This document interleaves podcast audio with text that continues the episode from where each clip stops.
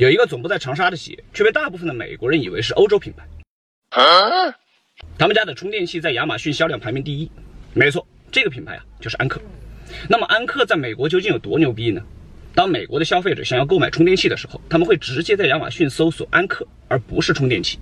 当你不需要在充电器这个关键词之下和其他的卖家用高价抢夺流量的时候，那么省下来的流量成本就是你的品牌溢价。